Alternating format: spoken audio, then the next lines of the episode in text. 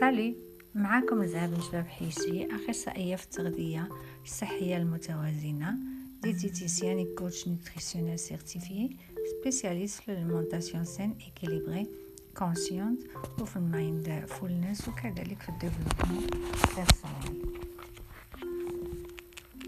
الحلقة ديال اليوم هي الجزء الخامس والأخير من الموضوع اللي كنت طرقت ليه في الحلقات السابقة واللي هو آه، التغذية الواعية وهذا هو الجزء الثاني ديال آه، ديال التغذية الواعية والعلاقة ديالها مع الجانب الروحي. Spiritualité et alimentation consciente في الحلقة الفايتة كنت تطرقت لهذا الموضوع. في الجزء الجزء الأول وجاوبت على الأسئلة ديال شنو هي المواد الغذائية الحية؟ كيفاش ممكن توصلوا للقدرة الشفائية للذات شنو هي العلاقة ما بين المواد الغذائية الحية والتوازن الجسمي؟ كيفاش ممكن نعرفوا اذا كان واحد من العناصر ماشي متوازن؟ في هذه الحلقة غنتعرض للقواعد الأساسية ديال التغذية الواعية. واللي تتعتمد على المواد الغذائية الحية وقواعد أخرى إضافية. وكذلك غنعطي النتائج اللي تنتوصلوا ليها مني تنتاخدوا هذا النمط ديال التغذية في حياتنا اليومية. أولا شنو هي القواعد الأساسية ديال التغذية الواعية الروحانية؟ القاعدة رقم واحد. المواد الغذائية اللي غنتناولو لازم تكون محافظة على طبيعتها واللي الطبيعة خلقتها بها. يعني لازم نتجنبوا المواد المصنعة الكيميائية والأكل اللي أصله غير صالح للماكلة. يعني أن ماكلتي لازم تكون صحية وطبيعية بشكل تام. باش ما نضرش الجهاز الهضمي الجسدي والنفسي. لهذا أساس التغذية اللي غنتبع خصو يكون من مواد مغذية حية وطبيعية. يعني كل المواد اللي طبيعتها نباتية في الأرض وعندها قشرة وماشي عندها بلاستيك. وهنا تندوي على الخضرة الفواكه القطنية الفاكهة الحبوب الصحية. وهنا كسلوغون غنعطي آه ناكل المواد اللي أكثر قشرة وأقل بلاستيك. كاين بعض المواد الغذائية اللي كلنا خصنا نتجنبوها بغض النظر على الحالة الصحية اللي نكونوا فيها ولو تكون جيدة 100% كاين كذلك حالات صحية خاصة لبعض الناس اللي لازم تدرس وبالرغم من ذلك لازم يديروا احتياطات من هذه المواد أو يتجنبوها. وهنا تندوي على المواد الغير حية اللي هي السكر الأبيض والبني اللي ممكن نعوضوه بسكر بانيلا أو لايستيبيا الملحة العادية ممكن نعوضوها بملحة البحرية الكاملة. الدقيق الأبيض اللي ممكن نعوضوه بالدقيق الكامل بنخالته وكل المواد الغذائية المصطنعة اللي لازم نعوضوها بمواد حية طبيعية. إلا خدينا بجد هاد العناصر وزولناها من التغذية اليومية غنكونو درنا خير كبير في الأجهزة ديالنا وفي صحتنا بشكل عام. وغنبداو شوية بشوية نغديوهم بطريقة صحية. هنا بغيت نشرح الفرق ما بين الأكل والتغذية حيث الأكل ماشي هو التغذية. الأكل هو لما الشخص ما تهموش شنو تياكل المهم هو ياكل. ولو أن هذيك المأكلة تكون مضرة للصحة ديالو. التغذية هي مني تنهتم بداك الشيء اللي تيدخل للذات ديالي ونكون على وعي أنه غيعطي للجسم ديالي متى تحتاج إذا كانت موجودة عند الشخص القوة الحيوية الكافية فالجسم ديالو غادي يقلب دائما على التوازن. أما إذا ما كانش عنده القوة فغادي ننصحو بما جاي في القاعدة رقم جوج. قاعدة رقم جوج. التغيير الكبير والمساعدة الأساسية غتجي من طرف الألياف لي فيبر. من حسن الحظ هاد الألياف غادي نلقاوها في المواد اللي عندها الجلدة يعني القشرة وماشي المواد اللي مغلفة بالبلاستيك أو المواد المصطنعة. الألياف هي أكبر مساعد للأمعاء حيث عن طريقهم تيتحسن وتيسهل العبور المعوي وإدخال الألياف لازم يكون تدريجي في الأول غير شوية. ومن بعد نبداو نزيدو آه كمية شوية بشوية. في الأول لازم نتناولوا les probiotiques وال prébiotiques واللي هما الكائنات الحية اللي تسكن الأمعاء. ولمعرفة أكثر حول هذا الموضوع نذكر بأنني خصصت حلقة ليه وممكن ترجعوا تسمعوا البودكاست اللي تيدوي على ال microbiota أو ال flore intestinale مهم بزاف في البداية نتناولوا مواد غذائية آه، بهذا ال probiotique وال prébiotique لأن التغيير إلى أكل غني بالألياف من غير ما نهيئ الأمعاء والمعدة ما غيعطيش نتيجة. حيث الأمعاء ما غاداش آه، تقدر تمص المواد الغذائية والألياف حيث مازال مستعمرين بكائنات حية غير صحية. من نتأكدوا أن الأمعاء ولات مسكونة بكائنات حية جيدة تنبدأو نزيدو كمية الألياف. حيث في هذيك الساعة غيتم الامتصاص للمواد المغذية وغيبان التغيير. فمراحل التغيير غتكون على الشكل التالي أولا ملاحظة التغيير في الأمعاء تيبدأ يتحسن الهضم. ثانيا المذاق حتى هو تيبدا يتغير تيولي الشخص يستبن الماكلة. ملاحظة الثالثة تيتغير تيكون تيتم تغيير في الجانب النفسي. كيولي الإنسان عنده إحساس بالسعاده أكثر. وكنتيجة لهذه التغييرات تيتم تغيير في العلاقات الاجتماعية العائلية بصفة عامة. القاعدة رقم ثلاثة. إدخال مواد غذائية أساسها العناصر الخمسة. لي 5 إليمون تغيير العادات الغذائية غادي يتضمن بالأساس مواد غذائية حية صحية وبالتأكيد كلها غادي تكون مبازية على مواد شمسية أو مواد من العناصر الخمسة. أولا الماء هو اللي غيسقي هاد المواد باش تكبر. ثانيا التراب الأرض هو المكان اللي آه، فين كنغرسو هاد المواد. ثالثا الهواء هو اللي غيعطي لهاد المواد الأكسجين والنيتروجين.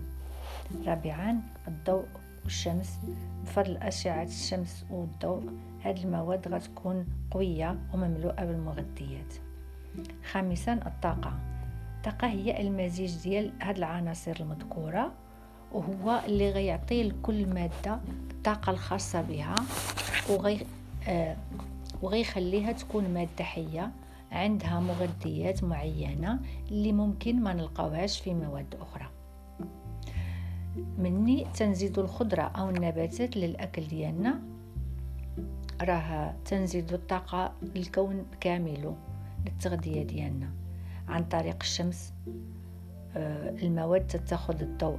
لأن عندها القدرة باش تنجز, عملية تركيب العناصر الأربعة للحصول على الطاقة الخاصة بها.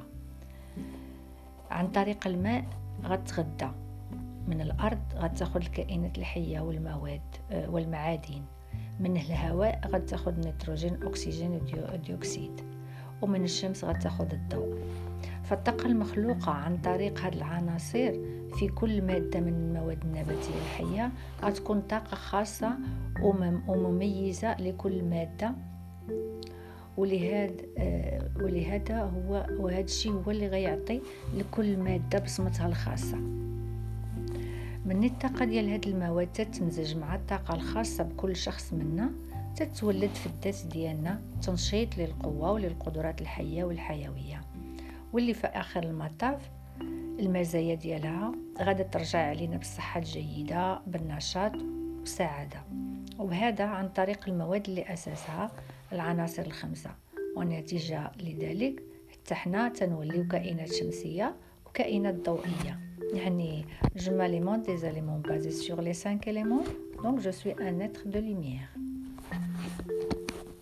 في مرحلة النمو ديال هاد المواد تتنشأ عملية تخزين الطاقة الخاصة بالمواد بمساعدة كل الكواكب. ففي طور البرعوم ديال النبتة تتاخذ القوة ديالها من المريخ. في وقت التزهير ديالها الكوكب الزهراء هو اللي تيدخل. ولما تتبدأ النبتة تتكبر الشمس هي اللي كتولى المهمة. يعني أن في كل المراحل اللي تدوز منها اللي تدوز منهم النبتة حتى تولي مادة صالحة للأكل. فالطاقة اللي تتكسب كلها مأخوذة من القوى الكونية ومن الكواكب.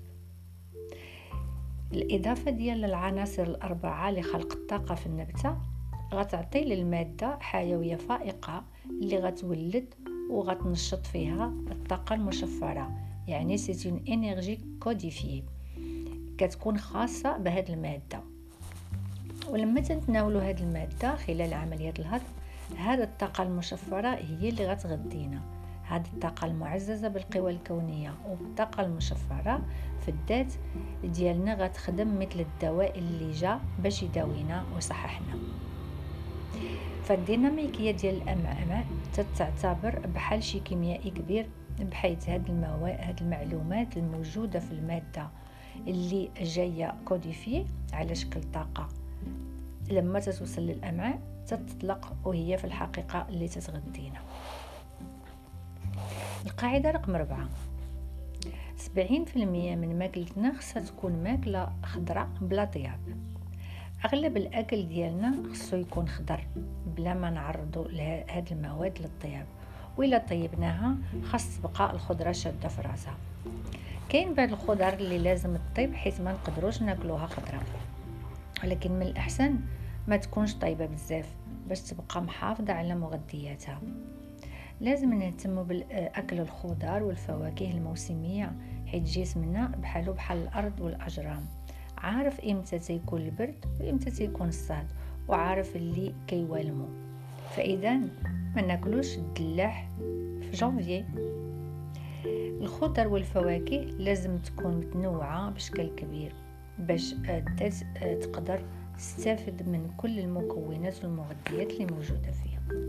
هذا النوع من التغذية البعض يقدر يعتبره ريجيم ولكن لا. الريجيم اللي تنعرفه هو عبارة على برنامج اللي بعض بعض الناس تيتبعوه باش يضعفوا أو يأخذوا الوزن. وتأكد أن الريجيمات بشكل عام ما تجيبش نتيجة وأصبح غير مستحب فيها. لذا وراء كل تغيير للعادات الغذائية لازم يكون تغيير جذري وشامل وهنا لازم نتكلموا على نمط الحياة نمط للحياة أو فلسفة حياة.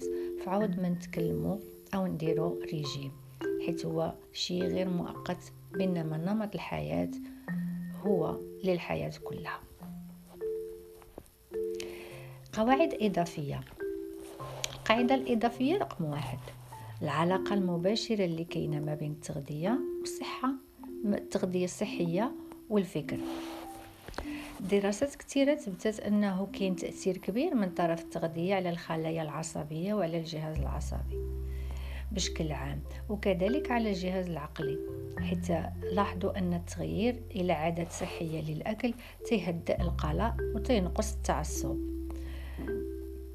التغيير الأولي تيكون في الجسم في الجسد وهو اللي غادي يولد تغييرات في الجانب النفسي وفي آه الجانب آه الأحاسيس les émotions لأن التغيير النفسي تيولد أحاسيس جديدة بحال آه، الإحساس مثلا بالرفاه bien-être ونتيجة لذلك الواحد تيبدأ يحس راسو خفيف مرتاح وبالتالي نوعية التفكير ديالو تتبدل حيت تيولي يفكر أحسن قبل ما يدوي. في مقابل هذا الشيء تلقاو اليوم أن تغيير الأكل تأثير تأثير الأكل غير الصحي هو واقع في المجتمعات العصرية كلها. يكفي نردو البال للأثارات اللي الدقيق الأبيض والسكر وال glutamate تيديرو. فهما تي bloquer و الجهاز العصبي من رد الفعل وبالتالي تي bloquer و الشخص على القدرة على قدرة التفكير. القاعدة الإضافية رقم جوج. تفادوا سماع الأخبار السيئة. اليوم أصبح وباء متفشي في كل المجتمعات سماع الأخبار السيئة.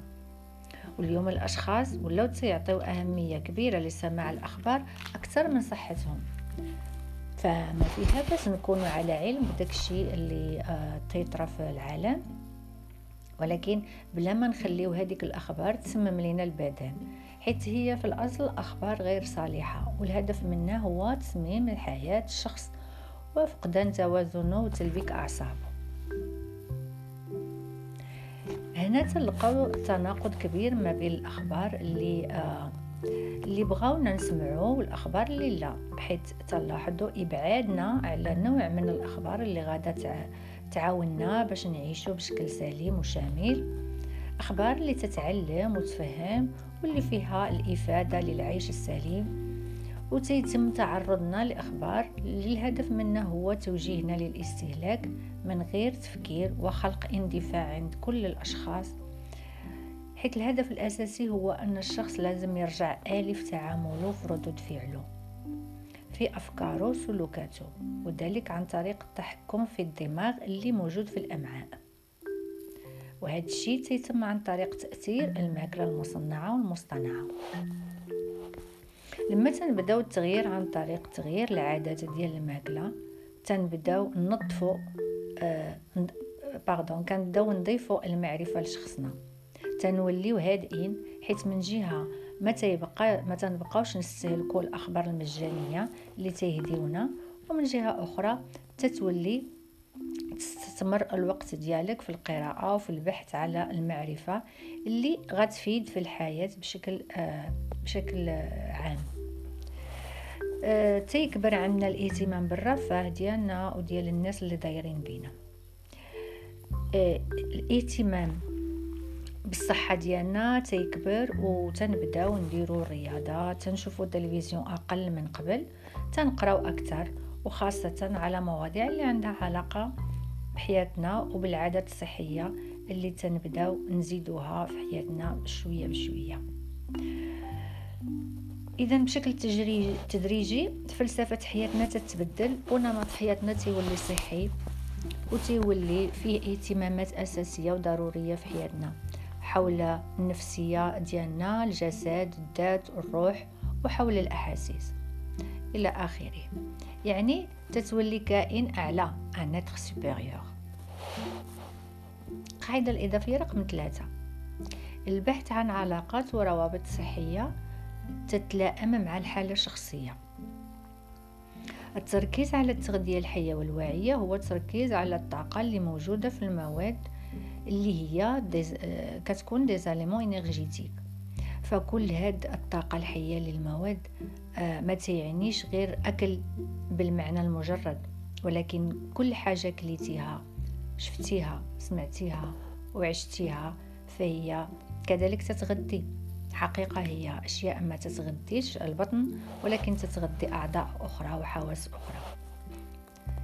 هذه المسائل عندها تأثير على العلاقات والروابط الاجتماعية. لذا الحواس الخمس الدماغ آه، تيأثروا إلى تيتأثروا إلى سمعنا شي خبار. ممكن آه، تخلق عندنا حالة نرفزة شيء اللي بالتأكيد غيدفعنا باش نتعاملوا بشكل اندفاعي وغيخلينا نفقدوا أشخاص مهمين في حياتنا من أصدقاء وأفراد عائلة. ولكن لما تنصونوا العادات الغذائية ديالنا تتولي بحال شي كاتاليزور تنسمعوا ولكن راه عندنا القدرة ديال ديال ديال التحليل والمعالجة ديال داكشي اللي تنسمعوا ومن بعد تنوصلوا آه، للآخرين المعلومات لما تنظنوا أنها ممكن آه، تساعدهم. بهذه الطريقة ما تتبقاش شاد الأخبار المضرة لشخصك وإنما تتختار اللي هو نافع وتتخلى على الأخبار المضرة. حيث آه، ما فيها إفادة لا ليك ولا الناس اللي قرابين لك. إذا فتغيير العادات غيوصلنا لتغيير سلوكي. وهذا التغيير السلوكي هو غيوصلنا آه لتغيير في الجهاز العصبي والعقلي. وبذلك غنضمنوا توازن طاقي. اذا كخلاصة التغذية الواعيه ماشي هي تغيير باش نضعفو وإنما هي أولا تطهير للجسم المادي. ثانيا تطهير للجسم العقلي. ثالثا كتساعد على إظهار الوجودي يعني la manifestation de soi آه كتساعد على التغيير والشخص كيولي مثل ومثال وكيولي يوصل المعلومات حول التجربة ديالو للناس اللي دايرين به خامسا تيتم تطهير الجسم الروحي بحيث الاتصال معاه تيولي جلي. بهذا آه، بهذا الجزء نكون كملت آه، موضوعنا حول التغذية الواعية اللي أساسها مواد غذائية حية واللي هي تغذية للجسم للنفس وللروح. نتلاقاو في حلقة جديدة وموضوع جديد آه، إن شاء الله. إلى اللقاء. C'était une production de قيس Merci pour être à l'écoute.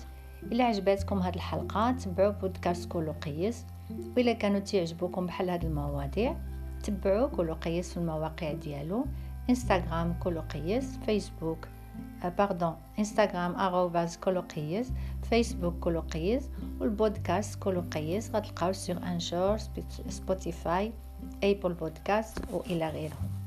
سمعوا جاوبوا وبارطاجيو باش المعلومات توصل للناس أخرين. ميرسي بور اتر à l'écoute. Au revoir.